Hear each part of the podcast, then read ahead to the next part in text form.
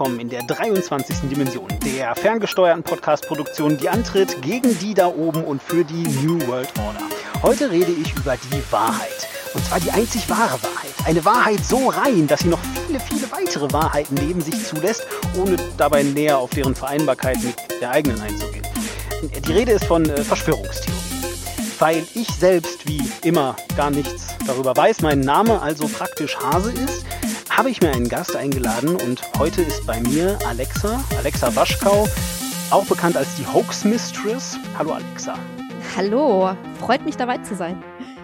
Ja, äh, also ne, die Freude ist natürlich erstmal ganz meinerseits. ähm, meine, äh, bei mir aus naheliegenden Gründen. Man kennt dich, ich kenne dich schon aus anderen Produktionen und äh, bezweifle stark, dass es irgendjemanden gibt, der äh, diesen Podcast hört, der nicht zumindest schon mal von eurem gehört hat. Ähm, vielleicht magst du dich mal ein bisschen vorstellen. Erstmal, wer bist du? Was machst du so? Ich habe es jetzt schon ein bisschen vorweggenommen. Du bist auch Podcaster, aber ja, vielleicht auch noch ja. andere Sachen. Erzähl mal. Äh, also in erster Linie würde ich mich schon noch als Podcasterin bezeichnen, auch wenn ich wesentlich weniger zum Podcasten komme als mein Ehemann. Ähm, wir sind zusammen mit Hoaxilla gestartet äh, 2010 und haben eigentlich einen Podcast machen wollen, der sich mit modernen Sagen beschäftigt äh, und auch solchen Dingen wie dem Yeti und dem Bermuda-Dreieck und so. Und die, äh, einige Zeit hat das auch ziemlich gut funktioniert äh, und dann haben wir halt äh, gemerkt, wie die ganze ja, Esoterik-Szene äh, und auch die Verschwörungsszene sich immer mehr politisiert haben äh, und sind dann ähm, irgendwann in den letzten Jahren immer mehr bei, bei solchen Dingen wie den Reichsbürgern äh, gelandet und ähm, bei anderen unangenehmen Zeitgenossen. Ähm, wir podcasten aber eben nicht nur, sondern äh, schreiben auch Bücher. Ähm, das tue ich teilweise mit äh, zu, zusammen mit Alexander, meinem Ehemann, äh, aber auch alleine oder mit Sebastian Bartoschek zusammen. Mit dem habe ich zum Beispiel äh, ein Buch über die Ghost Hunter-Szene in Deutschland geschrieben äh, und eines, äh, das liegt mir äh, besonders am Herzen, äh, über die Märchen der Brüder Grimm, äh, wo wir die, äh, also ein paar ausgewählte Märchen äh, aus psychologischer Sicht, das macht dann Sebastian und ich dann aus kulturwissenschaftlicher oder literaturwissenschaftlicher Sicht betrachten. Äh, was ich mit Alexander zusammen mache, sind die, äh, die Hoax-Files. Das ist sozusagen ein bisschen so das Buch zum Podcast, wo wir eben ein paar Themen aufarbeiten, die wir auch im Podcast schon mal besprochen haben. Und das dann durch eine fiktionale Geschichte, in der wir selber die Hauptrollen spielen, verbinden. Das war auch äh, ein bisschen ein Experiment am Anfang und ähm, da wussten wir selber nicht so genau, wie das funktionieren würde, als wir mit dem ersten Band angefangen haben. Mittlerweile ist jetzt äh, der zweite fast fertig. Äh, der müsste jetzt äh, irgendwann eigentlich im Januar noch ähm, tatsächlich erhältlich sein. Das war eigentlich auch irgendwie so eine ganz spannende Geschichte. Und ähm, es zeichnet sich jetzt ab, dass ich eventuell äh, auch tatsächlich mal einen Roman schreibe, alleine. Äh, einen habe ich schon mit einer Kollegin zusammengeschrieben, Diana Menschig. Äh, und äh, das war dann wiederum spannend, weil ich da eine ähm, sagen wir mal so, eine Netlaw-Figur genommen habe und die in einem Mystery-Roman verbraten habe. Und äh, das war dann auch irgendwie äh, mal ganz was anderes. Du hast jetzt gerade schon von Perspektiven geredet, nachdem du irgendwie Bücher schreibst, beziehungsweise ähm, dass du, ähm, jetzt korrigiere mich, wenn ich das falsch sehe, die Ghost Hunter Szene, war das mhm, das? Genau. Äh, nee, Entschuldigung, nein, äh, die Gebrüder Grimm waren es, ah, ja. äh, mhm. die du, äh, Sebastian Bartuschek aus ähm, psychologischer und mhm. du aus kulturell, äh, kulturwissenschaftlicher, richtig, äh, mhm. Perspektive beleuchtest. Ähm, wie hat das denn eigentlich angefangen? Also war das auch der Ansatz? Äh, du hast gesagt 2006, äh, nee 2010, 10. Entschuldigung, mhm. 2010, vor, vor sechs Jahren so, äh, oder sieben Jahre sind es jetzt ja, Entschuldigung. Ähm, jedenfalls äh, 2010, äh, aus was für einer Perspektive äh, wolltet ihr ursprünglich halt diese Mythengestalten denn ansehen? War das ähm, ja auch so ein reines Interesse oder, oder äh, ja, weiß nicht. Also, also es hat Ja, es hatte natürlich schon was mit unseren äh, Studienfächern zu tun. Alexander als äh, Psychologe und ich eben als äh, Volkskundlerin oder Kulturwissenschaftlerin. Ähm, wir hatten auf diese äh, ja, modernen Sagen natürlich schon noch einen ganz bestimmten Blick. Äh, ich habe das zum Beispiel schon im Studium sehr spannend gefunden, so die Frage, ähm, in welchen Situationen erzählen Menschen, wie erzählen sie, was erzählen sie, seit wann und wenn ja, warum nicht. Also äh, dieses ganze Gebiet der Erzählforschung äh, äh, hat mich brennend interessiert. Das war eigentlich so der Ansatzpunkt zu sagen, ähm, wir machen das eben mit einem Psychologen und einer Kulturwissenschaftlerin, das passt irgendwie ganz gut. Ähm, und so hat äh, Huxilla eigentlich mal angefangen. Das war so unsere Perspektive. Ähm, und wir haben eigentlich auch im Laufe der Arbeit gemerkt, wie super diese Kombination funktioniert. Nicht nur was das Erzählen angeht, sondern auch, äh, wenn man sich mit Verschwörungstheorien beschäftigt. Inwiefern siehst du den Zusammenhang zwischen Verschwörungstheorien und ähm, halt so, so modernen Sagen? Also ich kann ja mal vielleicht kurz sagen, was, was ich unter einer modernen Sage verstehe. Das sind diese typischen Geschichten, ähm, von Menschen, die rückwärts durch Kreisverkehre fahren und dabei bekifft sind und dann äh, natürlich einen, einen Zusammenstoß mit einem anderen Typen haben und der hat aber gekokst und das wird dann wiederum von der Polizei rausgefunden, weswegen der, der gekifft hat, äh, davonkommt oder so. Solche mhm. Dinge. Oder, oder von mir aus halt, ähm, äh, um es dann noch ein bisschen sagengestaltiger zu machen, ähm, äh, sind das halt irgendwelche, äh, ja, vielleicht Geistererscheinungen, vielleicht Nessie, der jetzt vielleicht nicht mehr so modern ist, äh, oder die oder das, ja, also irgendwelche Tiere im See oder, oder der Yeti und solche Sachen, mhm. ähm, äh, die sich in erster Linie, weiß ich nicht, ich würde fast schon sagen, mimetisch, äh, fort, also teilweise mimetisch und teilweise eben auch nicht fortbewegen. Heißt, also ich meine, der Yeti, so in meinem Kopf, der lebt halt irgendwo in Bergen im Himalaya und Nessie lebt halt eben in Loch Ness. Aber dieser Kreisverkehr, der existiert halt in ganz Deutschland. Also jeder kennt um zwei Ecken jemanden, der jemanden kennt, ne? der hat diesen Kreisverkehr. und äh, das ist jemandem auf jeden Fall ganz wirklich passiert, weil das war ja ein guter Freund, so nach dem Motto. Ne? Also, und also, ja. ja. Also das, das sind natürlich äh, sozusagen Gattungen von äh, Erzählungen, die sich unterscheiden, aber es hat eben alles, all diese Dinge haben was mit dem Erzählen zu tun. Also selbst äh, Verschwörungstheorien leben davon, dass es irgendwie ein Narrativ gibt, was immer weitergegeben wird und ähm, äh, was auf Partys irgendwie in Gesprächen dann äh, weitergetragen wird, wenn man sich dann darüber unterhält, äh, dass äh, äh, irgendwie äh, die äh, World Trade Center Türme doch gesprengt worden sind und so weiter. Also es sind narrative Erzählungen äh, spielen da eine ganz, ganz große Rolle, auch bei Verschwörungstheorien und was auch noch in beiden Genres, sowohl bei modernen Sagen als auch bei Verschwörungstheorien zum Tragen kommt, sind äh, Vorurteile, Ängste und ähm, ja teilweise auch Hoffnungen. Ähm, also du hast bei modernen Sagen eigentlich schon eine, eine Veränderung und eine Anpassung dieser Geschichten an unsere jeweilige Zeit und Lebenswirklichkeit. Aber du hast halt immer auch Motive, die sich, äh, die da so drunter liegen und die sich im Laufe der Zeit eigentlich relativ wenig verändern. Also wenn man jetzt zum Beispiel mal die äh, moderne Sage nimmt von äh, einer Frau, die auf einem Weihnachtsmarkt irgendwie ein, ein Portemonnaie findet, äh, was offensichtlich ein arabisch aussehender Mann verloren hat und sie geht dann hin und gibt ihm das Portemonnaie wieder. Er ist dann total dankbar und nimmt sie nochmal beiseite und sagt, ähm, hier, Sie haben mir geholfen, ich helfe Ihnen jetzt auch, seien Sie mal irgendwie am kommenden Dienstag um die und die Uhrzeit am besten nicht auf dem Weihnachtsmarkt. Äh, dann ist das ähm, natürlich erstmal äh, ne, also jetzt gerade dieser Tage wieder ja, ja. eine brandaktuelle ja. äh, moderne Sage.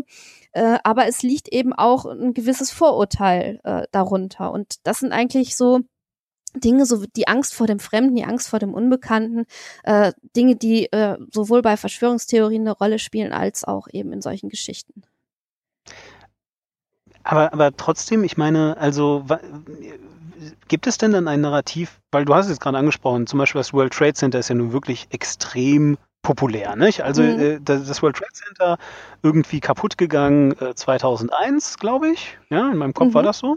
Ja. Mhm. Äh, am 11. September sind da irgendwie zwei Flugzeuge reingeflogen, meinen die meisten Menschen. Es gibt aber offensichtlich eine sehr große Anzahl Menschen, die wirklich glaubt, dass, äh, und äh, da gibt es bestimmt ganz viele an sich, aber äh, ich glaube, eine der populärsten Sachen ist, dass die eigentlich gesprengt wurden, in mhm. Wahrheit. Genau, Jet Fuel um, can melt uh, Steel Beams, genau. Ja, genau, genau. Äh, um halt wahlweise ähm, äh, das Judengold, was da drunter mhm. versteckt ist, zu verschütten oder einfach nur so, weil die Regierung... Betrug ja, genau, im Krieg. Mhm. Genau, solche Dinge so. Und ich meine, ähm, äh, ich war zu dem Zeitpunkt, ich glaube 16 oder so. Äh, das ist ja auch immer ein total beliebtes Ding, so was hast du an dem Tag eigentlich mhm. gemacht, ne, bla.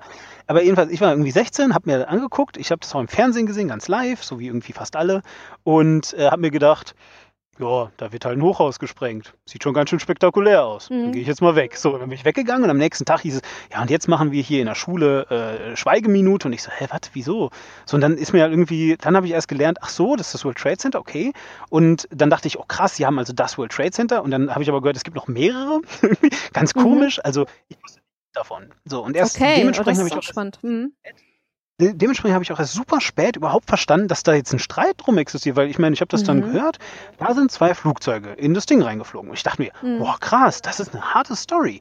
Äh, und dann hinterher hieß es, ja, ähm, äh, so, ne, das mit dem Versicherungsbetrug war dann ja noch so weit, da habe ich mir dann so gedacht, okay, Moment, also jemand lässt Flugzeuge da reinfliegen um einen, mhm. das ist schon ganz schön mutig, hm, naja, so, und, und spätestens aber als dann hieß, nein, nein, das waren gar keine Flugzeuge, weil guck dir mal diese Bilder an, habe ich mir gedacht, was, Moment, was? Also irgendwie, äh, nee, Entschuldigung, nee, also nee. Mhm.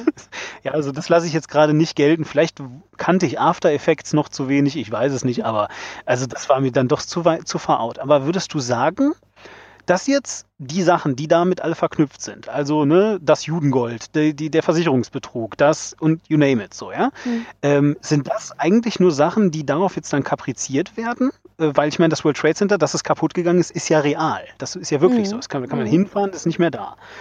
So, ähm, oder, oder, oder sind das einfach dann tatsächlich, war das der Ursprung von was Neuem, was Genuinem irgendwie? Beides.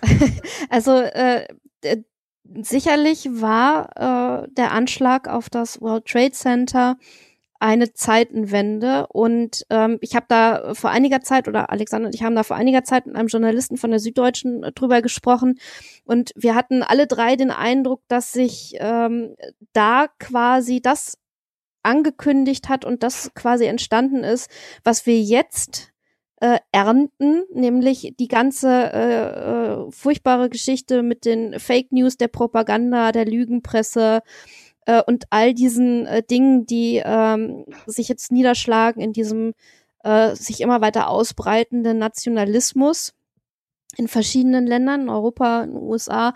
Ähm, und also sicherlich war es so, dass eben die ganze Angst, die in den USA nach dem Anschlag äh, aufkam, dazu geführt hat, dass eben alte Ressentiments äh, wieder aufgelebt sind und dass die Geheimdienste quasi, äh, ja, man kann schon fast sagen, amok gelaufen sind und äh, damit eben langfristig für eine Stimmung gesorgt haben, die uns jetzt äh, genau diese Dinge beschert bis hin zu Donald Trump.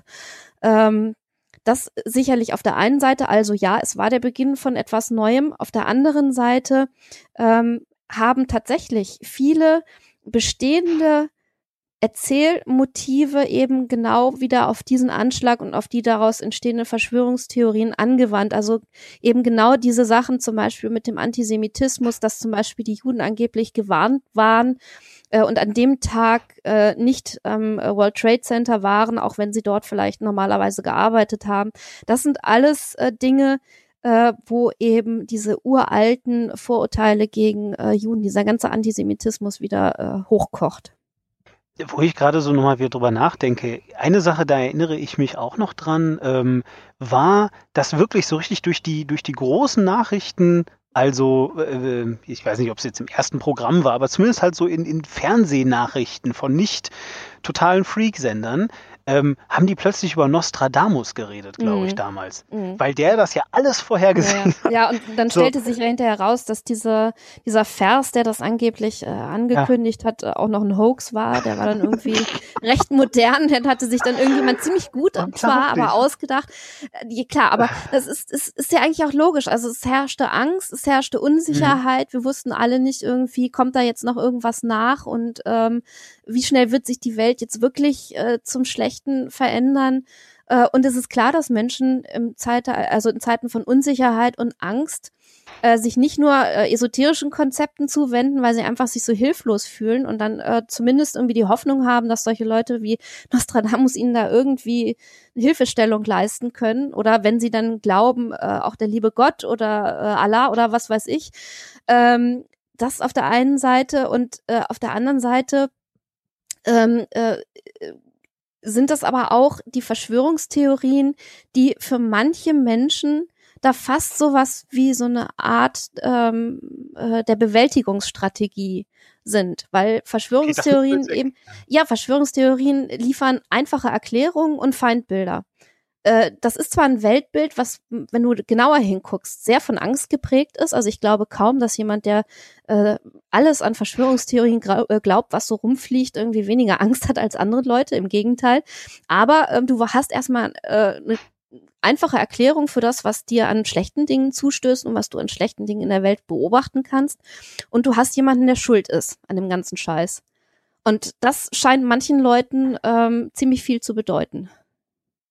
Also, also, also ist, also, hm, Moment. Also würdest du jetzt sagen, dass das ähm, Verschwörungstheorien ähm, uns helfen, die Welt zu mehr Star Wars zu machen? Weil, also ich weiß nicht, ob dir das aufgefallen ist, aber bei Star Wars ist ja so, es gibt die Bösen und die tun Böses, um Böses zu tun. Also die haben selten ein anderes Motiv als das die dunkle Seite der Macht und die, die ist halt böse. So. Ja? Ist interessant, so? dass du ausgerechnet das Beispiel bringst, weil tatsächlich, also äh, gegen das uns würde ich mich ein bisschen verwehren, äh, weil ich mich nicht zu diesen Leuten zähle, ja. denen das so geht. Na, ist klar. Aber ähm, äh, für manche Leute hat das tatsächlich sowas äh, quasi religiöses.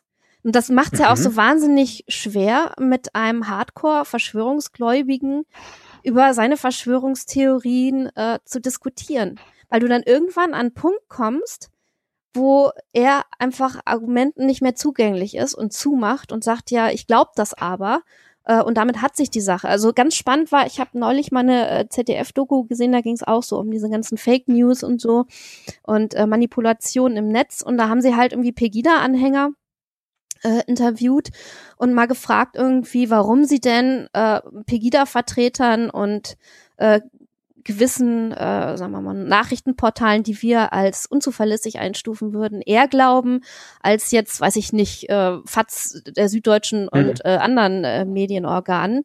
Und äh, da sagte dann eine Frau zum Beispiel, ja, weil es mir richtig vorkommt, was die halt von sich geben. Und das ist, das ist genau der Punkt. Ne? Also du hast, du bist, du steckst da in so einem Glaubenssystem drin, du hast ein Weltbild und du glaubst dann irgendwann eben nur noch das, was dein Weltbild bestätigt. Stephen Colbert nennt das Trumpiness. Ähm, ja, ich fürchte, ich fürchte, damit liegt er ziemlich richtig, ja. also, also der, der, der hat irgendwie damals hat er irgendwie Truthiness erfunden ja. und meinte damit halt eben was, was sich irgendwie richtig anhört, ja, aber wenn mhm. du da mhm. halt eben genauer drüber nachdenkst, so, dann mhm. stimmt es halt nicht oder mhm. wenn du recherchierst oder was auch immer. Und äh, Trumpiness hat er dann definiert als etwas, was sich erstmal irgendwie anhört. Punkt, so, ja. ja. Erstmal so und dann, und dann überprüfst du das und stellst fest, das ist totaler Quatsch, das ist völlig mhm. falsch. Und dann beschließt du, dass es trotzdem richtig ist. Mhm. Das ist Trumpiness. So. Das ist irgendwie mhm. ähm, so. Aber jetzt muss ich das trotzdem mal ein bisschen auseinanderklamüsern, weil irgendwie ähm, stellst du das natürlich jetzt da, als wäre es alles eins, so Verschwörungstheorien und ähm, ähm, äh, weiß nicht, äh, was war das hier noch? Ähm, äh, Esoterik, äh, hast du gesagt, moderne mhm. Sagen und äh, Religion. Ja, und ich meine, wer könnte was gegen Religion haben? So, und für mich ist jetzt gerade halt einfach so, vielleicht einfach, um das mal so ein bisschen einzuordnen, ich meine, Verschwörungstheorien sind halt böse, ja. Fake News sind böse, das sagen mir im Moment jeden Tag meine Nachrichten auch. So hier, äh, ich gucke ja nur ARD und ZDF. Äh, in der Schweiz. okay, nein, im Ernst. Also, nein, aber jetzt im Ernst. Also, Fake News sind, sind erstmal, sind erstmal total böse, weil sie sind nämlich gehässig. Ja, also das kann ich sogar mhm. verstehen. Und ich meine, Verschwörungstheorien, also Entschuldigung, ja, also spätestens, wenn da echt jemand mit, mit Antisemitismus und so mhm. rankommt, ja, dann, dann ist es halt so, so klar und eindeutig, dass das einfach nur ein Vehikel ist, so, ja. Und, und das ist einfach dann so eklig, so, ja, weil ich meine, ganz im Ernst, völlig egal, äh, welcher, äh, völlig egal, wer zum Glück das World Trade Center überlebt hat. Ja, mhm. so, ob das jetzt äh, ein paar Juden waren oder das sowas von egal. So, aber das ist halt gehässig. Ich habe immer das Gefühl, Esoterik ist so der, der liebe kauzige Bruder von Verschwörungstheorien. Die sind doch, die machen doch nichts. Die, die, lesen Horoskope und die sind immer freundlich eigentlich und die sagen dann, äh, keine Ahnung, wenn du mal ein Problem hast, dann pendelst du das halt aus und äh, manche legen dir Karten. Was ist Jein. da der Zusammenhang? ähm, also der Zusammenhang ist, es gibt tatsächlich natürlich Unterschiede. Äh, also das ist garantiert alles nicht ein Brei, äh, so würde ich das nicht formulieren. Aber es gibt eben auch Gemeinsamkeiten. Die große Gemeinsamkeit bei all diesen Dingen ist, ähm, das Glauben. Äh, das Glauben und eben äh, auch diese äh, quasi Religiosität, mit der das Ganze verfolgt wird. Äh, und bei Esoterik ist es so, natürlich gibt es da Dinge, die ähm, hilfreich sein können. Also ich wäre jetzt auch niemand, der sagt, ähm, äh, er muss jetzt jemandem, der an Engel glaubt äh, und damit gut lebt, äh, irgendwie seinen Engelglauben ausreden. Das Problem ist nur, dass viele Dinge auch in der Esoterik einem erst super fluffig, schön, äh, rosa Einhörner und alles ist gut vorkommen, aber bei näherem Hinsehen ganz schön perfide sind. Also ein Beispiel dafür ist zum Beispiel das äh, dieses äh, The Secret, äh, Wünsche ans Universum, also wo du im Prinzip vom Universum das zurückbekommst, was du selber ins Universum aussendest. Ähm, okay. Das ist die Rhonda Byrne, äh, die das Ganze ähm, quasi ja nochmal neu aufgelegt und ins Leben gerufen hat und die sich damit wirklich eine goldene Nase verdient. Äh, und die sagt, dass du im Prinzip, wenn du arm bist und du möchtest aber gerne reich sein, dann mhm. musst du schlicht und ergreifend verinnerlichen, dass du reich bist. Das heißt, es ist eigentlich schön. scheißegal, was auf deinem Konto gerade los ist. Du musst mhm. einfach so leben, als seist du reich, dann wirst du es auch. Mhm. Äh, und wenn das nicht funktioniert, dann bist du selber schuld, dann hast du was falsch gemacht. Genauso mit Krankheiten. Wenn du äh, krank bist und gesund sein möchtest, dann musst du dir einfach ganz fest vorstellen, dass du gesund bist, dann bist du es auch. Wenn es nicht funktioniert, hast du was falsch gemacht. Ich meine, wie übel ist das eigentlich? Also das ist, äh, ne, also aber, aber, perfider aber, und gemeiner geht's eigentlich gar nicht mehr. Aber das muss den Leuten dann doch irgendwie, äh, aber daran glauben Leute. Ja, du sagst aber, ja, aber so, hallo. Ja, aber, mhm. ja, so, ich habe, ich habe, äh, weiß nicht, gut, jetzt vielleicht ist ein Schnupfen das falsch, aber ich habe Krebs. So, ich habe mhm. Krebs und ähm, Leiten, leiten diese Leute dann auch Behandlungen davon ab? Also sagen ja. die dann sowas wie, naja, ich habe zwar Krebs, aber ich brauche keine Chemotherapie, ja. weil ja, also, da ich muss ja nur glauben, dass es mir gut geht. Ja, also es, äh, ich muss jetzt ganz ehrlich gestehen, ich bin mir jetzt nicht sicher, ob es äh, tatsächlich mit The Secret zu tun hat, aber so dieses positive Denken und diese ganzen Geschichten, ähm, das sind auch Konzepte, denen Oprah Winfrey, also die berühmte amerikanische Moderatorin, ähm, die ja wirklich äh, Einfluss auf die öffentliche Meinung hat, äh, anhängen. Und es ist tatsächlich mal eine Frau bei ihr in der Sendung gewesen, die gesagt hat, irgendwie, nee, ich lasse mich halt äh, nicht operieren, obwohl ich Brustkrebs habe. Ähm, weil ich eben äh, der Meinung bin, ich kann das auch äh, anders äh, heilen lassen und die ist dann auch tatsächlich verstorben. Also ähm, es gibt immer wieder Konzepte, äh, Im pseudomedizinischen Bereich ist es dann sowieso richtig übel, äh, die dann eben äh, genau dazu führen, dass die Menschen äh, einfach, also wenn jemand seinen Schnupfen mit Globuli behandeln will, dann ist das halt okay, aber wenn einer sagt, ich gehe zum Geistheiler, äh, obwohl ich einen Tumor habe und ähm, ich mache das, weil ich Angst vor einer Chemo habe und Chemo ist sowieso alles böse und schrecklich und schlecht, dann äh, hat das natürlich eine ganz andere Dimension.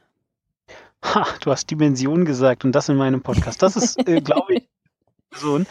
Jetzt muss aber natürlich, also jetzt, jetzt mache ich daraus ein bisschen Heimspiel, weil du hast jetzt gerade Globuli gesagt, jetzt musst du wenigstens mal erklären, was das ist und warum es deiner Meinung nach vielleicht nicht unbedingt Medizin ist. Ja, also es ist ähm, tatsächlich so, also dass wir uns mit Homöopathie, ähm, die ja äh, quasi postuliert, dass du äh, einen Wirkstoff, einen pflanzlichen oder äh, wie auch immer gearteten Wirkstoff so lange verdünnst, bis er sich eben dadurch äh, potenziert, das heißt also seine Wirksamkeit äh, vermehrt, äh, in Globuli, das sind so Zuckerkügelchen im Prinzip, dann äh, gepresst in, einnehmen kannst und damit eben ähm, gewisse Symptome heilen kannst. Ähm, man hat aber jetzt in wer weiß wie vielen Studien äh, festgestellt, dass Globuli zwar mitunter wirken beim Mensch und, und auch äh, bei Tier, aber eben nicht über den Placebo-Effekt hinaus. Das heißt also äh, über den Effekt, äh, dass das Glauben äh, an die Hilfe auch da ein bisschen nachhilft. Also das kann okay sein, wie gesagt, bei harmlosen Dingen, also wenn einer meint irgendwie, mein Kind äh, schreit und es ist aber jetzt physisch nicht, nicht unbedingt was Schlimmes, sondern äh, ich möchte einfach irgendwie das Gefühl haben, dass ich da was tun kann, dann äh, gebe ich meinem Kind halt irgendwie Globuli, dann werde ich ruhiger und vielleicht dadurch, dass ich ruhiger werde, wird auch das Kind ruhiger. Das, ist, das sind alles Dinge, äh, die kann man durchaus noch vertreten. Äh, aber es gibt da halt auch wirklich üble Auswüchse, wenn äh, schwerwiegende Erkrankungen halt mit Zuckerkügelchen, äh, die wirklich keinerlei Wirkstoff mehr enthalten, äh, behandelt werden sollen, dann ähm, ja, das geht halt nicht. Sollte man die Finger davon lassen. Ja, es klingt auf jeden Fall ganz so. So, und, und, und jetzt, und jetzt, und jetzt wüsste ich halt eben schon noch gerne, inwiefern, ich meine, inwiefern hilft es Menschen? Ähm, äh, dass sie sagen, ich leide hier gerade Schmerzen, weil ich, also ich nehme mal an, dass wenn du wirklich ernsthafte Krankheiten hast, dann tut das irgendwo auch weh. Ja, so mhm. ich leide jetzt hier gerade Schmerzen, aber ich muss das machen, weil ich muss ja ganz fest dran glauben. Und wenn das halt dann nicht funktioniert, dann bin ich irgendwie selbst schuld. Inwiefern gibt denen das denn bitte Kraft? Das verstehe ich. Also ich meine, bei den, bei den Erklärungsversuchen, weißt du, von, äh, naja, aber das waren ja eigentlich die oder sowas, ja, mhm. äh, dass du irgendwie etwas Fassbareres haben möchtest, als ein paar bärtige Männer irgendwo in den Bergen von Afghanistan mhm. finden, dass der Kapitalismus gestürzt werden muss. Erstmal alles total abstrakte Begriffe. Was ist Kapitalismus? Was ist Afghanistan? Wer, mhm. was ist ein Bas? Mhm. So, ja. äh, jedenfalls, so, ähm, äh, so dass du, dass du da Probleme hast, dich damit irgendwie zufrieden zu geben. Und deswegen musste jetzt mein bester Freund sterben oder, oder sei es auch nur ein Bekannter oder was, ja. So, mhm. dass das schwierig zu verarbeiten ist, total d'accord, dass mhm. du dann vielleicht lieber glaubst, naja, aber jetzt haben wir hier George Bush und der braucht einen Kriegsgrund, das war bestimmt er selber damit und so weiter. So, mhm. ja, weil es doch total naheliegend, bla bla bla. Ähm, so, da kann ich noch sehen, dass dir das zumindest hilft, es zu verarbeiten, dass das jetzt vielleicht nicht total dabei hilfreich ist, die Wahrheit herauszufinden, mag die eine Seite sein und dass es sicherlich auch nicht hilft, sage ich jetzt mal, dir selber dabei, Menschen wieder zu vertrauen, ist nochmal eine andere mhm. Sache. Aber wenn du krank bist, ich meine, wie hilft dir das denn, an so einen Quatsch zu glauben? Also, also was daran hilft einem denn da? Äh, es, äh, solche Konzepte gaukeln dir vor, dass du dein Schicksal selber in der Hand hast. Die gaukeln dir Kontrolle vor. Ähm, mhm. Wenn ich eine schwerwiegende Erkrankung habe, die diagnostiziert wird und der Arzt sagt mir, ja, jetzt müssen wir aber operieren oder irgendwie, es folgt dann Chemo und ähm, du dann mhm. halt irgendwie diesen ganzen, diese ganzen schrecklichen Dinge äh, durchmachen müsstest, vor denen du Angst hast. Und du hast als Alternative mal davon gehört, dass du eben mit positivem Denken und mit solchen Dingen wie Wünsche ans Universum und vielleicht dann auch noch Hand auflegen oder wie auch immer, ähm, es schaffst, diesem Schicksal zu entgehen und du wirklich selber in der Hand hast, welche Behandlung du da auswählst. Äh, du kannst dir selber aktiv vorstellen, wie du wieder gesund wirst. Ah. Und äh, das funktioniert. Das, das mag vielleicht äh, tatsächlich äh, in, äh, zunächst einmal helfen. Also ich kann mir schon vorstellen, dass du dann äh, eben zumindest das Gefühl hast, dieser Krankheit entgehen zu können. Leider äh, muss man dann halt immer wieder feststellen, dass es doch nicht geht. Das ist also wirklich, das ist tatsächlich eine sehr unvorstellbare Geschichte für mich. Kommen wir hm.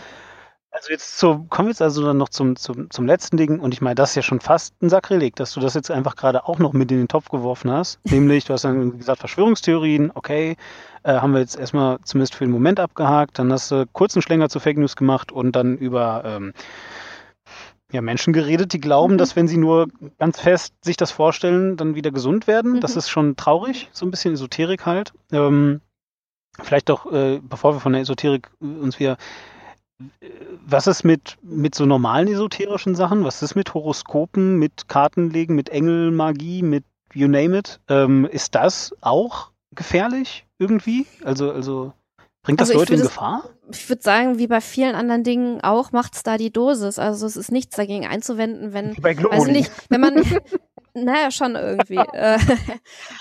Also äh, ja, Horoskope werden nicht potenziert, wenn man sie immer mehr liest, aber na, ist klar.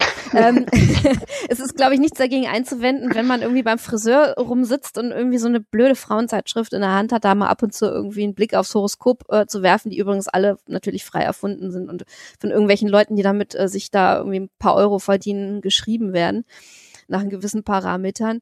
Ähm, äh, das, das denke ich, ist okay, aber es ist halt immer die Frage, wie sehr lässt du dich in deinem äh, Leben davon beeinflussen von solchen Dingen. Ähm, wenn du dann irgendwann feststellst, dass du ohne zu pendeln, ohne die Karten zu legen, ohne dein Horoskop für den Tag zu erstellen oder so nicht mehr das Haus verlassen willst oder keine Entscheidung treffen willst, dann stimmt irgendwas nicht. Dann bist du äh, durch mhm. diese Dinge total unfrei geworden und das äh, schränkt dich in deinem Leben total ein. Also das sind so die Extreme.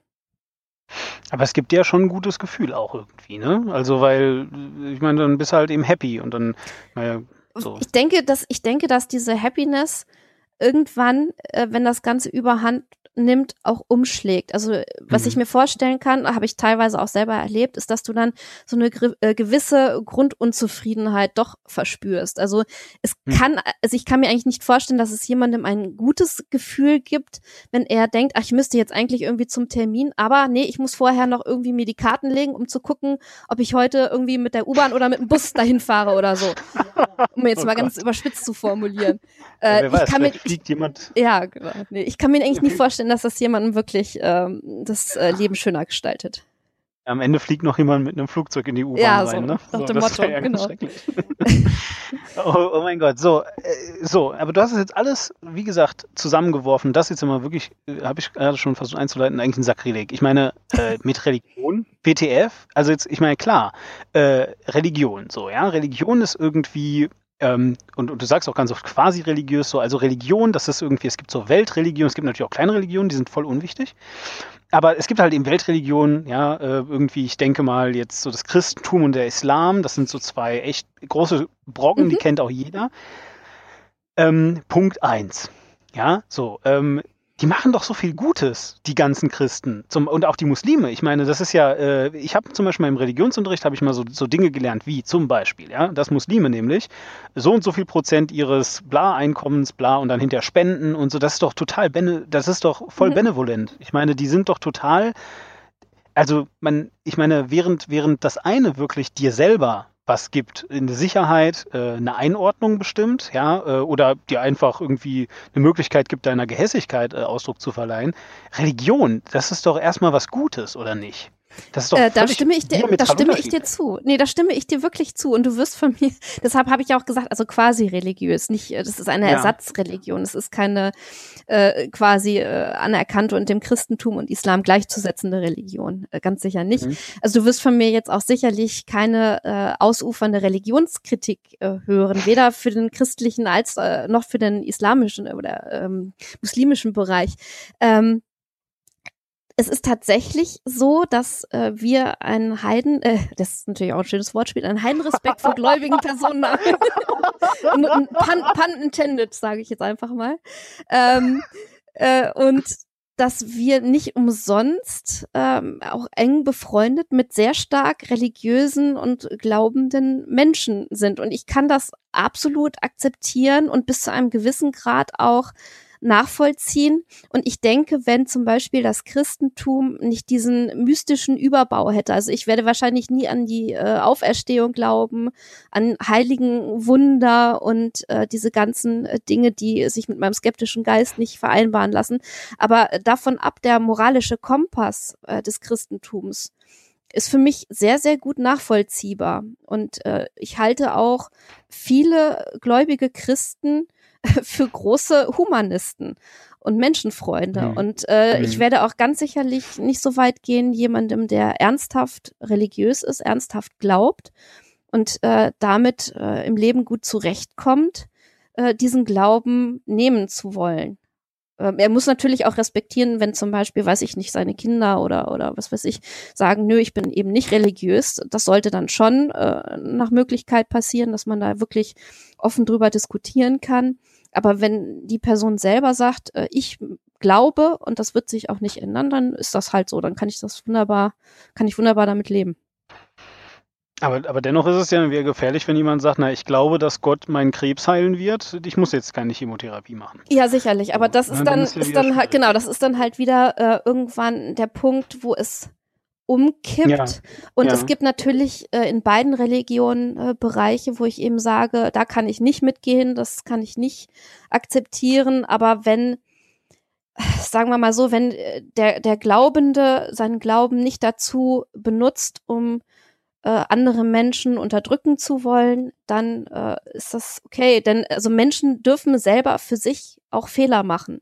Also es ist nicht so, dass man jetzt irgendwelche Verbote oder so erlassen muss, damit Leute nicht in Gefahr kommen, ihre eigene Gesundheit äh, aufs, aufs Spiel zu setzen, wenn sie das partout machen wollen. Also wenn jemand sagt, irgendwie, mhm. ich will meinen Krebs mit Globuli heilen, ähm, und er lässt sich das absolut nicht ausreden von nichts und niemandem, dann ist das eben seine eigene Verantwortung. Dann kann man ihm äh, sozusagen auch nicht diese Eigenverantwortung wegnehmen.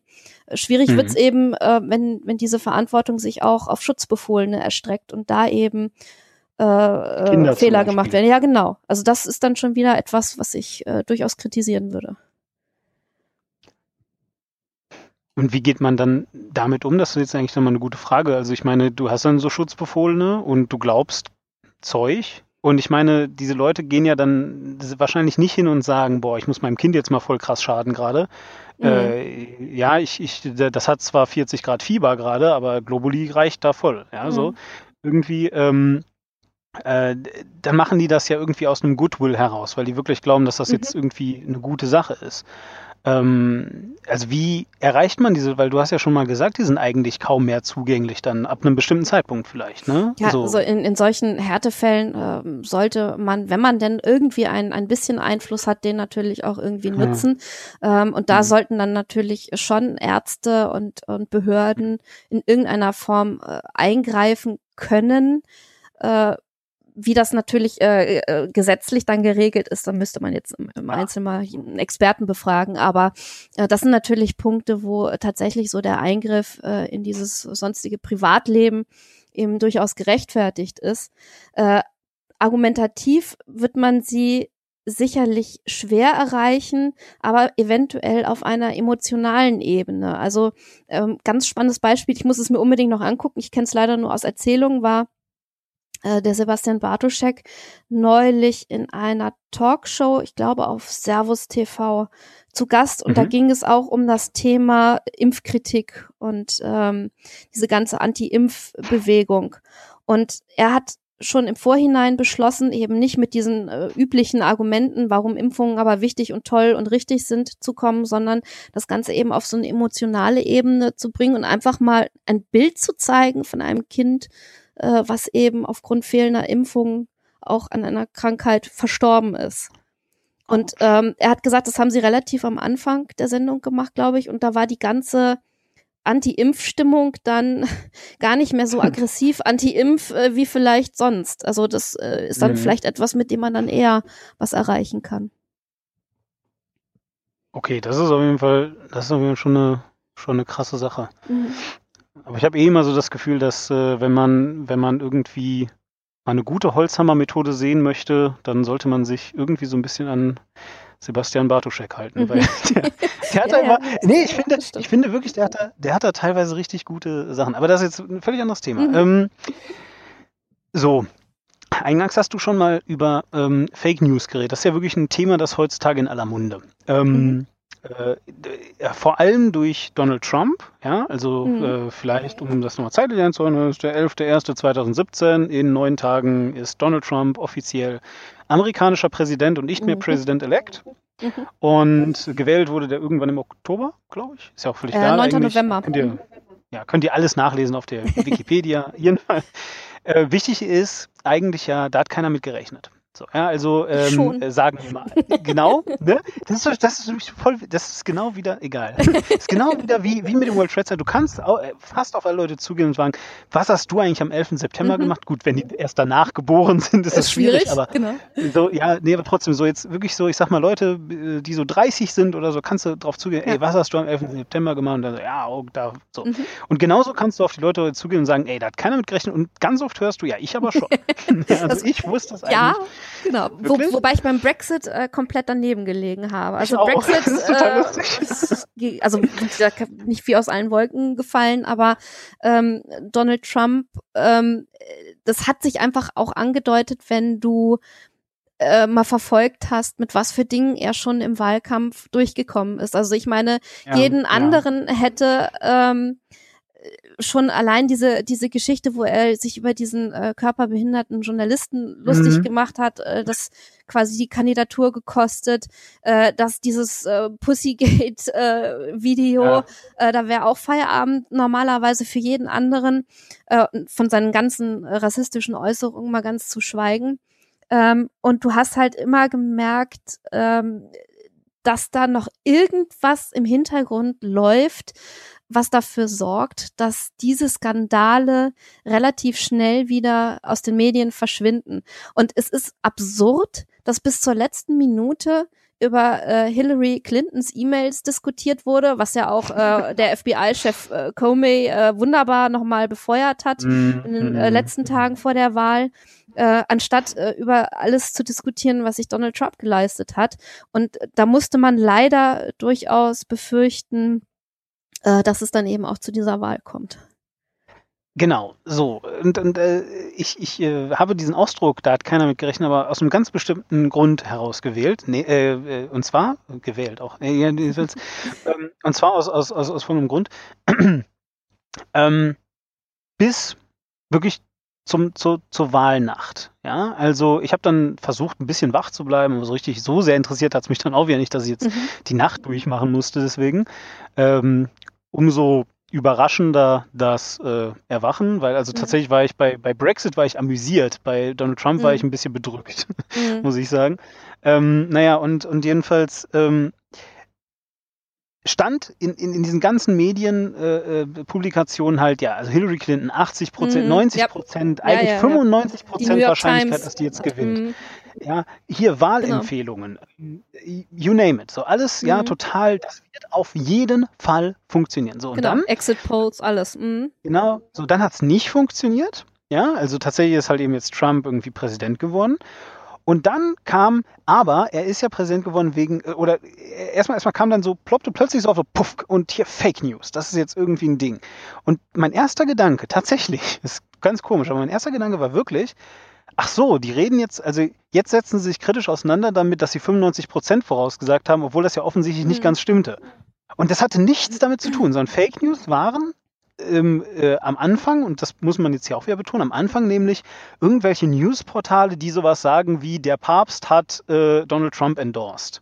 Mhm. Und ist dann aber hinterher, so mein Gefühl, ähm, und, und das passt zu dem, was du am Anfang gesagt hast, nämlich, dass, dass ihr quasi mit dem äh, süddeutsche Typen geredet hattet und, und irgendwie gesehen habt, dass Fake News da jetzt irgendwie so aus diesem ganzen Kram emergiert. Ich habe das Gefühl, das ist echt mittlerweile ein Sammelbegriff für einfach alles.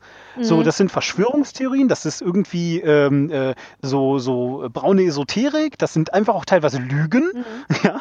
Ähm, äh, dann, dann gibt es halt irgendwie eine, eine ähm, satirische Seite an der mhm. Sache, die halt sagen, naja, eigentlich sind ja die echten Fake News ARD ja, so und ZDF. World News und solche so, Portale und so, ne? Mhm. Äh, stimmt, genau. Die gibt's dann auch noch. Mhm. Ja, hier irgendwie. Äh, John, John Oliver heißt der? Ja, mhm. äh, äh, äh so der ist ja, weil, weil, äh, also bei dem sein, also bei, bei, bei seinen News wird ja gelacht, also ist das ja nicht mhm. echt, weil mhm. bei echten News lacht genau. man, lacht halt. Genau, Postillon eh, so. genau. Mhm. Genau, Postillon auch so. Und, und irgendwie habe ich so das Gefühl, dass dieser Begriff, ähm, also man, man könnte fast einfach auch den Begriff durch alles ersetzen. Ja ist das mein Gefühl oder? oder nee, äh? also was, was ganz sicher äh, jetzt im Augenblick passiert, ist, dass dieser Begriff, eben weil es auch eine Modeerscheinung ist, da brauchen wir uns äh, auch keine Illusionen zu machen, äh, inflationär gebraucht wird.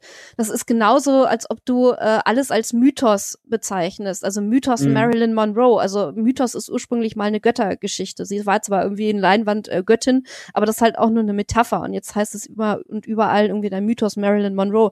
Ähm, das sind so Begriffe, deren ähm, Bedeutung sich dann auch im Laufe des äh, Gebrauchs und im Laufe der Zeit verschiebt.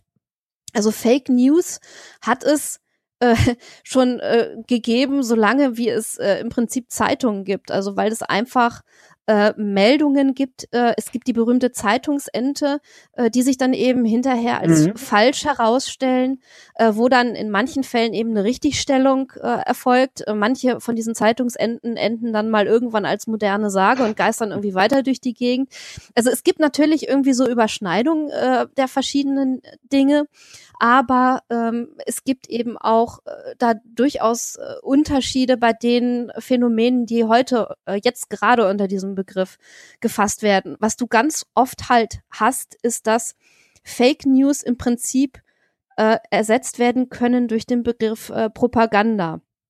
Also mhm. wenn du es wenn du es quasi jetzt von der skeptischen Warte aus äh, bezeichnest, dann wären Fake News all die Dinge, die die AfD äh, verbreitet, um ihre Ideologie äh, weiter zu verbreiten, die Pegida äh, von sich gibt, die Donald Trump äh, natürlich und sein Team in die Welt setzen, um von gewissen Dingen vielleicht abzulenken oder eben äh, sich selber in einem besseren Licht darstellen zu lassen. Äh, das würden wir aus unserer Sicht im Prinzip als Fake News ähm, äh, fassen. Das Problem ist aber, dass, dass die Gegenseite, dass diejenigen, die äh, im Prinzip die Medien dazu nutzen wollen, um von ihren Vergehen abzulenken und eben dann äh, solche Positionen wie äh, äh, Präsident der Vereinigten Staaten irgendwie äh, ausfüllen zu können, dass, dass diese Leute oh, den Begriff selber verwenden für all das, was ihnen nicht in den Kram passt. Und das, was wir mhm. im Moment erleben, ist eine Umkehr der Vorzeichen. Und das halte ich für sehr bedenklich. Also das, was wir ähm, für eine Verschwörungstheorie halten würden, halten diese Leute, oder sie sagen es zumindest, für die Wahrheit.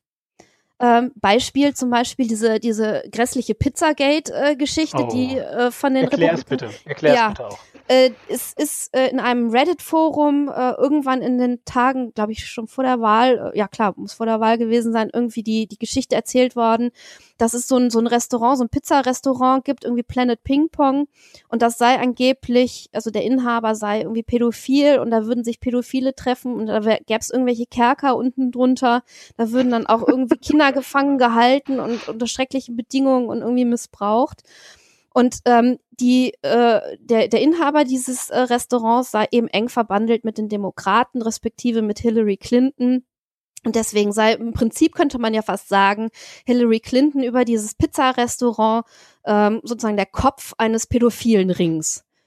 So, das ist Pizzagate. Und äh, es war eigentlich relativ schnell klar, dass diese Geschichte erstunken und erlogen ist. Aber Moment, du wirst, Moment. Ja. Ähm, äh, du unterschlägst natürlich jetzt ganz wichtige Informationen, die unsere Hörer jetzt ja. höchstwahrscheinlich nicht haben, die das nämlich nicht kennen, dass ja, wie jeder weiß, Pizza nichts anderes ist als, also es meint ja kleine Kinder, die äh, äh, halt irgendwie vergewaltigt werden und zwar im Internet-Kontext, ja. Und äh, äh, die, diese Podesta-E-Mails, mhm. das sind also Teile genau. der ja, E-Mails, äh, die, die von Hillary Clinton ja. da geleakt wurden, da haben die sich, und jetzt haltet euch fest, teilweise voll lange über Pizza unterhalten. Und nicht ja. nur das, und ja, das, das muss man sich jetzt einmal, teilweise haben die sogar gesagt, so, ähm, äh, wir lassen Pizza einfliegen und so, ja. Ja, genau. Und dann ähm, irgendwie das, das irgendwie die genau. Speisekarte genau. spielte da auch noch eine Rolle irgendwie. Genau, da waren ja. irgendwie so geheime genau. Zeichen genau. irgendwie, die auf äh, Pädophile und, deuten. Und wichtig an dieser, an diesem Fakt, das ist nämlich ganz krass, ich hatte, ich hatte selber jemanden, der, der, der das für sehr plausibel Echt? gehalten hat, mhm. gekannt, mhm. ja wirklich. Und äh, der meinte natürlich, ja, aber jetzt erklären wir doch mal hier, guck mal, dann sagen die Pizza einfliegen. Und ich kann euch da echt nur empfehlen, an dieser Stelle, ganz ehrlich, guckt mal bitte erstens, wo das Weiße Haus ist. Ich habe immer gedacht, wirklich, dass das Weiße Haus, das ist ganz weit weg. Irgendwo, da ist ja offensichtlich grün und viel Wiese. Also, das ist irgendwo mitten im Wald oder so. Oh. Das stimmt nicht, mhm, ja? Nee. Das Weiße Haus ist mitten in der Stadt. Mhm. So. Und zweitens, guckt mal, wie der Präsident da eigentlich anreist. Und ähm, äh, guckt mal, ob es eine plausible Möglichkeit gibt, dass da manchmal Hubschrauber landen. Ja, und ihr werdet halt sehr bald feststellen, das ist gar nicht so unwahrscheinlich. Ja, dass wirklich tatsächlich aus welchen Security oder was auch immer für Erwägungen heraus, ja, tatsächlich Dinge da eingeflogen werden. Das ist also jetzt nicht irgendwie so, ja, ob das ja. jetzt Pizza ist, weiß ich nicht, aber ich will einfach nur sagen, äh, für uns Normalsterbliches Fliegen halt etwas, das macht man an Flughäfen. So, aber der, das ist halt der, das ist halt irgendwie Regierung, ja, äh, der Vereinigten Staaten von Amerika. So, ähm, also tatsächlich ist es äh, zumindest, ich sag mal, im Rahmen des Plausiblen, dass die sich sowas einfach dahin fliegen lassen. Warum auch nicht? Ja, so what? Dann machen die das halt. So. Ja, will, will, ich einfach nur sagen, weil ja. ähm, das ganz wichtig ist irgendwie. Na gut, ja. ja in äh, dem Zusammenhang. Also die, die New York Times hat das äh, aber relativ schnell alles äh, debunked, wobei die New York Times ja mit Donald Trump äh, auch so ein bisschen sehr im Clinch liegt und äh, er da nicht so wirklich gut drauf zu sprechen ist. Aber das steht auf dem anderen Blatt. Auf jeden Fall, es wurde äh, debunked, äh, aber wird eben weiterhin von den Anhängern Donald Trumps äh, tatsächlich für wahr gehalten oder zumindest äh, wird das behauptet. Und ähm, das zeigt eben, dass, dass da die, die Gräben sozusagen zwischen den Lagern mhm. so groß geworden sind, dass da auch im Prinzip überhaupt kein Zusammenkommen mehr ist. Also das, was wir für die Wahrheit halten, ist für die anderen eben die Verschwörungstheorie und umgekehrt. Und dass das alles so verwischt und dass äh, du im Prinzip dich gegen diesen Vorwurf der Lügenpresse und äh, der Desinformation und so weiter eigentlich kaum zur Wehr setzen kannst, weil, weil sozusagen wir, die wir recherchieren, die wir irgendwie unseren Job machen, die wir skeptisch sind, eigentlich immer nur vor dieser Dreistigkeit so baff davor stehen, das macht das Ganze im Moment so wahnsinnig schwer. Aber die anderen sagen doch auch, dass sie skeptisch sind. Ja, ja, genau. Es gibt ja auch so. Klimaskeptiker und äh, genau. genau. Ja, mm, äh, naja, also der, Begriff Skeptiker ist, ist natürlich auch irgendwie so ein bisschen ja, ja. blöd. Nee, Kritiker mhm. sind das, ne? Islamkritiker, mhm. nicht ja. ja, Egal. Hab, ja, ähm, Klimaskeptiker habe ich aber auch schon irgendwie ja, gehört. Okay, aber wie auch okay. immer. Ähm, ähm, so, aber, aber eigentlich sprichst du damit nämlich schon das nächste an. Ähm, äh, und zwar aus deiner Perspektive jetzt, ja, wenn du ähm, na, zum Beispiel mit, ja gut, jetzt ist Pizzagate wirklich ein doofes Beispiel. Nehmen wir mal, ähm, sag doch mal irgendeine schöne Verschwörungstheorie, die du für wirklich sehr, sehr, sehr unplausibel jetzt einfach mal hältst. Also die, so Reptiloiden, so, okay. Wenn du jetzt also davor stehst vor den Reptiloiden, ja, ähm, und jetzt kommt morgen einer, ja, und, und zeigt dir wirklich, also wirklich, ganz im Ernst, so, du kannst das nachrecherchieren und nachgucken und so, ähm, die gibt's wirklich, ja. Es gibt jetzt wirklich Reptiloiden, der geht mit dir dann wohin, ja, mhm. und dann äh, sagt er, hier guck mal, das ist Angela Merkel, Entschuldigung. hier, guck mal, hier guck mal, das ist jetzt meine, meine Oma. So, und dann die Oma macht den Reißverschluss auf, ja, und dann kommt da ein Reptiloid drunter hervor. Ich würde erstmal überlegen, ob vielleicht LSD im Trinkwasser war. Okay, okay. Gut. Nein, aber äh, so. klar, ich weiß schon, was du meinst. Also, wenn der ultimative Beweis da ist oder wenn die Aliens genau. im Vorgarten landen oder. Ja, würdest du das dann glauben? Äh, das ist ja äh, sozusagen der die Krux an der Wissenschaftlichkeit. Äh, wir haben natürlich genau, also das heißt also unsere Theorien, unsere äh, Gedankengebäude sind falsifizierbar. Und äh, im Ernstfall, wenn dem tatsächlich so ist, wenn mir morgen einer beweist, äh, vielleicht äh, A, dass äh, wie Gott die Welt erschaffen hat äh, und es keine Evolution äh, gegeben hat, oder dass die Aliens eben wirklich äh, landen oder dass die Queen und Angela Merkel Reptiloiden sind, dann wäre ich dazu gezwungen, mich dieser, äh, diesem Fakt zu stellen und müsste mhm. auch von meinem bestehenden Weltbild abrücken. Und du kannst im Prinzip in der Diskussion mit einem Verschwörungstheoretiker wunderbar überprüfen, ob er überhaupt noch Argumenten zugänglich ist, indem du einfach mal die Frage stellst, was müsste passieren, um dich von dieser bestimmten Verschwörungstheorie abzubringen? Also das haben zum Beispiel Alexander und Sebastian ähm, gemacht bei äh, in dem Stoll-Interview, als es um Neuschwabenland ging. Dr. Axel Dr. Stoll, Axel ne? Stoll. Ähm, da haben sie tatsächlich gefragt, ja, was müsste denn passieren, damit sie nicht mehr glauben, dass irgendwie in Neuschwabenland äh, der Eingang zur Hohlerde ist und da irgendwie die dritte Macht äh, drin hockt in diesen Höhlen. Äh, und äh, er hat dann gesagt, irgendwie, ja, ich müsste da hin und dann hat er aber auch mhm. gleich eingeschränkt, ja, aber das geht ja nicht.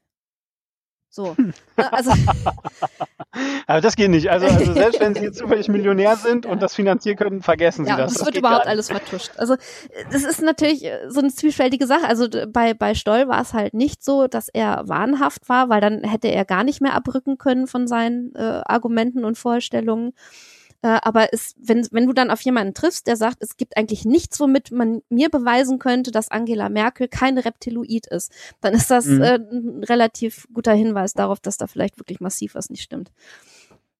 Ich habe eine Privattheorie, auf, äh, also eine, eine Privattheorie, die Antwort auf diese Frage wäre. Aber sag mir doch mal, wie schafft man sich dieses, ich glaube, Holger Klein nennt das immer Rüstzeug, ähm, äh, wie schafft man sich das, das an, dass man in der Lage dazu ist, von seiner Meinung abzurücken? Weil, das jetzt mal fernab von, von pff, ähm, sagen wir mal, äh, Verschwörungstheorien oder Glauben oder was auch immer, ähm, haben viele Leute das ja auch in Beruf zum mhm. Beispiel. Ja, so, dass, dass da bestimmte äh, Fakten einfach auf dem Tisch liegen mhm. und dann drücken die aber nicht von ab, weil so. Genau. Äh, was, was glaubst du sind sind die Sachen. Also wenn, wenn ihr jetzt ihr da draußen, äh, ich weiß nicht, ein paar von euch hören vielleicht zu, weil, weil sie noch 13 oder 14 sind, mhm. äh, die kann das betreffen, aber vielleicht sind ein paar von euch auch schon was älter und wollen mal Eltern werden oder sind es bereits. Ähm, was für Ratschläge gibst du solchen Leuten? Wie machen die sich selber, aber helfen auch anderen Menschen dabei zu, ähm, ja, äh, äh, Leuten zu werden, mhm. die von ihrer Meinung abrücken mhm. können. Also äh, ist gut, dass du das Beispiel äh, Berufsleben auch angesprochen hast. Was man da ja teilweise hat, wenn man dann sehr in seinem äh, Arbeitsumfeld drinsteckt, ist die berühmte Betriebsblindheit. Bedeutet ja eigentlich letzten Endes, dass du keinen nötigen Abstand mehr zu deinem äh, äh zu deinen Jobinhalten hast. Das heißt also, äh, es ist gut, zu gewissen Themen einen emotionalen Abstand zu bewahren. Und ich sage das bewusst auch äh, und bin mir im Klaren darüber, dass das bei mir auch teilweise gar nicht so einfach ist, weil es schon gewisse Themen auch in unserem Huxilla-Umfeld gibt, äh, wo ich sehr emotional reagiere. Es macht sich aber sehr bezahlt, ab und zu mal einen Schritt zurückzutreten, sich diese Themen ein bisschen so wie von außen zu betrachten, mal runterzukommen, in Ruhe irgendwie das Problem im Kopf herum zu bewegen und dann nochmal neu zu bewerten. Also Dinge sich angucken und neu bewerten. Das kann man tatsächlich üben, glaube ich. Du kannst ähm, mhm. üben, nicht mehr so in dieser Schiene drin zu stecken und irgendwelchen Dingen hinterher zu hecheln äh, und die glauben zu wollen, sondern man kann, denke ich, auch üben, ab und zu mal so ein bisschen äh, tief durchzuatmen und dann sich vielleicht auch mal ähm, ein paar mehr Fakten anzugucken, über den Teller ranzuschauen, mal ein paar andere Newsportale sich anzugucken, Quellenkritik zu betreiben und einfach versuchen, äh, nicht mehr so emotional eben in diesen Themen drin zu stecken. Also du hast ja meistens eben diese Leute, denen wahnsinnig viel bedeutet aus irgendwelchen Gründen, dass äh, die Dinge nun genauso sind, wie sie äh, glauben, dass sie sind. Und wenn du dann natürlich jemanden äh, mit Fakten konfrontierst, die dem Weltbild widersprechen, dann kann es dir passieren, dass der dann einfach, in Österreich sagt man zu Fleiß, äh, sagt, nee, glaube ich nicht. Einfach, äh, um auch nicht zugeben zu müssen, dass er da vielleicht jahrelang irgendwelchen Falschmeldungen aufgesessen ist. Ich habe halt eben noch dazu die Theorie, also deswegen habe ich dich gerade so ein bisschen nachgefragt. Das klingt zwar erstmal nach einer guten Möglichkeit, klar, super, man kann das lernen, das ist toll. Aber weißt du, du bist vielleicht jetzt nicht gerade tödlich krank, das muss jetzt ja nicht sein. Aber du hast scheiße wenig Geld. Zum Beispiel. Ja, die geht's wirklich dreckig und du liegst irgendwie finanziell am Boden und stellst halt fest, dass irgendwie Hartz IV nicht gerade sozial ist mhm. und solche Dinge. Ja, ähm, äh, wie ähm, schaffst du es da, weißt du, dann halt eben solche, äh, solche Dinge zu nehmen? Ich glaube, das ist äh, die Privattheorie. Ähm, ich glaube, das ist eine Kraftfrage, mhm. die ähm, äh, so zu beantworten ist, dass man sich versuchen muss, und äh, ein bisschen hast du es angedeutet, emotional äh, davon zu distanzieren, hast du gesagt, ich glaube, dass man einfach äh, aufhören muss, sich aus ganz einzelnen Sachen, ähm, wie soll ich sagen, den äh, so sein gesamtes Selbstbewusstsein daraus mhm. zu ziehen. Das ist so mein Gefühl. Also keine Ahnung, ähm, schafft euch ein einen Freundeskreis an, entweder ob der ist der groß oder wenn ihr nicht drauf steht, halt einen kleinen oder einen besten Freund äh, einen euch liebende Frau, Mann, Beziehung, irgendjemanden, ja, äh, der, der euch, der euch cool findet, wie ihr seid. Ähm, wenn ihr überhaupt gar nicht auf Menschen steht, halt einen guten Job ähm, oder äh, äh, lest ganz viel und, und oder einfach mal rausgehen. Ja, nicht, nicht geht raus. vom Rechner hocken rausgehen. Mhm. Genau, geht raus und sucht euch, glaube ich, was, wo ihr am Ende sagen könnt, ja, wenn morgen Angela Merkel ein Reptiloid ist und ähm, äh, dann kommt raus, dass wirklich die Demokraten alle Kinder vergewaltigen. Ja, und dann kommt noch raus, dass äh, wirklich jetzt 9-11 waren, waren Insider. So, dass ihr sagen könnt, ja, wenn das jetzt alles rauskommt, das stimmt alles, dann ist das zwar super schlimm, ja, aber das ist jetzt erstmal nicht schlimm. Mhm. Ja, so, also für mich, ich sterbe daran erstmal mhm. nicht und da muss man da was gegen mhm. tun. Ja, da muss man jetzt den, den George Bush, den muss man dann vor, vor, vor irgendein Gericht führen, was nicht klappen wird, egal, völlig egal. So, ähm, äh, die, die, ganzen Demokraten müssen sich natürlich rechtfertigen. Äh, Angela Merkel ist dann vielleicht von Reptilland Bundeskanzlerin, völlig egal. Ja, so, aber erstmal betrifft einen das gar nicht mhm. so sehr. Ja, zumindest nicht so sehr, dass man, dass da alles schlimm ist. Genau. Mhm. So. Das ist das, was also, äh, in der Psychologie dann mit Selbstwirksamkeit äh, bezeichnet würde. Also man muss äh, im Prinzip äh, sich seine eigene Selbstwirksamkeit wieder erkämpfen und auch sich bewusst werden, dass man doch, also im Gegensatz zu dem, was ich jetzt vorhin mit den esoterischen Konzepten angedeutet habe, aber schon natürlich in gewisser Weise Verantwortung für sein eigenes äh, Leben trägt und äh, auch schon gewisse Dinge kontrollieren kann, respektive ähm, äh, eben, was du meintest, irgendwie, dass ich mir versuche, auf irgendeine Art und Weise ein Arbeitsumfeld zu schaffen, einen Freundeskreis etc. Also das wäre diese Selbstwirksamkeit. Also man hat auch äh, öfter unter den Verschwörungstheoretikern und äh, äh, Gläubigen solche, die eben diese Selbstwirksamkeit nicht erfahren haben, die eben mhm. sozusagen äh, ständig äh, denen was Negatives passiert und sie einfach keine Möglichkeit haben, damit umzugehen und das ist irgendwie diese unguten Situationen zu beenden. Zu guter Letzt möchte ich dir die Frage stellen, ähm, ob du eigentlich schon mal eine Verschwörungstheorie oder sowas geglaubt hast und später einräumen musstest, dass das stimmt. Und äh, damit du dich hier nicht als Einzige lächerlich machst, ähm, starte ich kurz. Ich hatte eine Freundin, eine Partnerin so, ähm, 2011 äh, muss das gewesen sein, und ich hab, war sie besuchen und sie hatte ein iMac. Oh, jetzt habe ich äh, Apple-Werbung gemacht ja, guess what, die bezahlen mich echt nicht, ja, so, weil, weil die genau wissen, dass jeder jeden Tag über Apple redet. So. Jedenfalls, ähm, äh, so, die hat ein iMac und mir ist was ganz komisches an dem iMac aufgefallen, der war nämlich, da war die Kamera oben abgeklebt. Und äh, ich habe sie dann natürlich darauf angesprochen, also Entschuldigung, was ist denn da los? So, ja. Und so, ja, das ist, weil äh, man kann ja beobachtet werden durch die Kamera und so. Ja, und ich habe ich hab sie halt ausgelacht. So, ich habe halt gesagt, nein, nein, jetzt mal ehrlich, ohne Witz. Erstens, wer sollte ein Interesse daran haben? Zweitens, das Ding wird grün, wenn, ja, das mhm. leuchtet. So, du siehst, wenn du beobachtest, das ist nicht wahr. Äh, drittens, the fuck, ja, das ist reine Paranoia. Jetzt komm, mach das Ding da ab, fertig. Dann ist 2013 passiert und Edward Snowden. Mhm. ja, und plötzlich kommt raus, dass tatsächlich irgendwie, ich glaube, es war Yahoo oder sowas, wenn du auf deren Mail-Postfach bist, äh, in so und so viel Minuten Abständen mhm. Screenshots über eine inaktive Kamera mhm. macht mhm. und die halt weiterleitet und mhm. es war einfach, als wären alle Verschwörungstheorien der Welt wahr geworden. Mhm. Ich habe mir, ich, ich saß da wirklich, habe gedacht, krass, was ist los? So. Ja, und tatsächlich seitdem, äh, äh, ich will jetzt nicht sagen, dass alle meine Kameras immer abgeklebt sind, aber äh, ich habe hier so, einen, so einen tollen Laptop, vor dem ich hier sitze. Da war die Kamera von vornherein abgeklebt und ich habe das nicht weggemacht, weil ich mir gedacht habe, super, perfekt, toll, ja, wenigstens ist das Ding weg. Mhm. Ganz komisch. Hattest mhm. du sowas auch?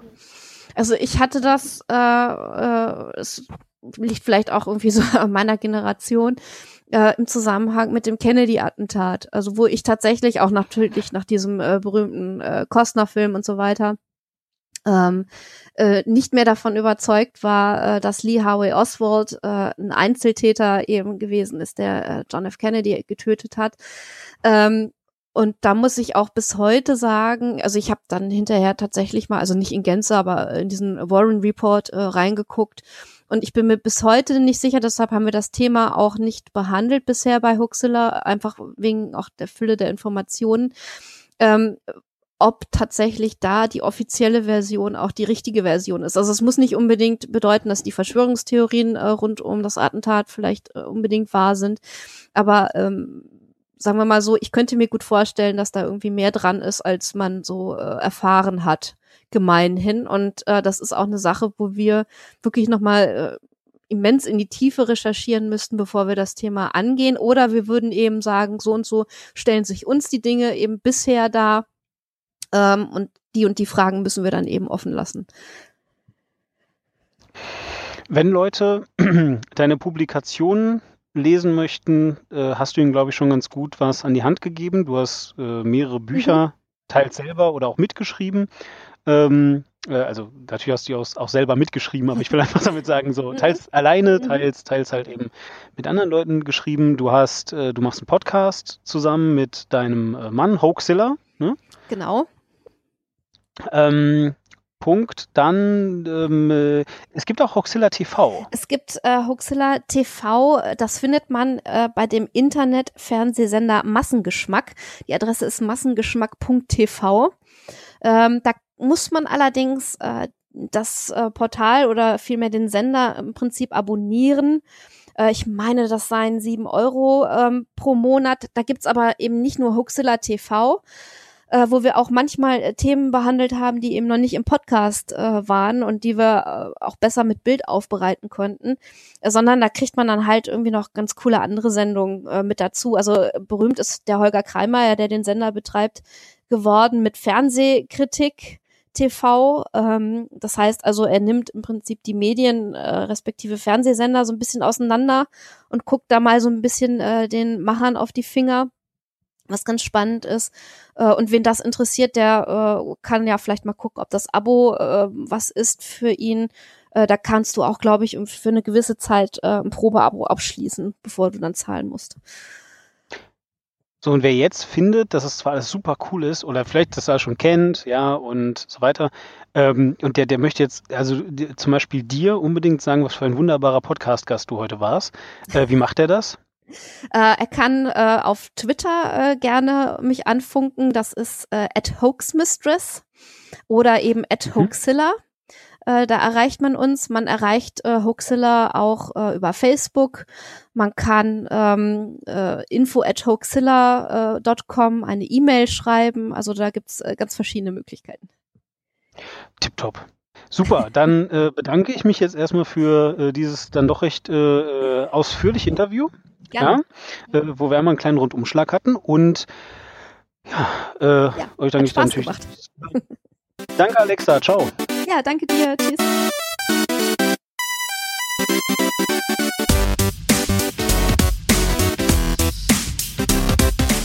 Für Fragen, Anregungen oder Feedback schreibt mir eine Mail an info at war-klar.de oder folgt mir einfach auf Twitter unter @demon oder @warklar oder schaut doch mal rein bei www.war-klar.de.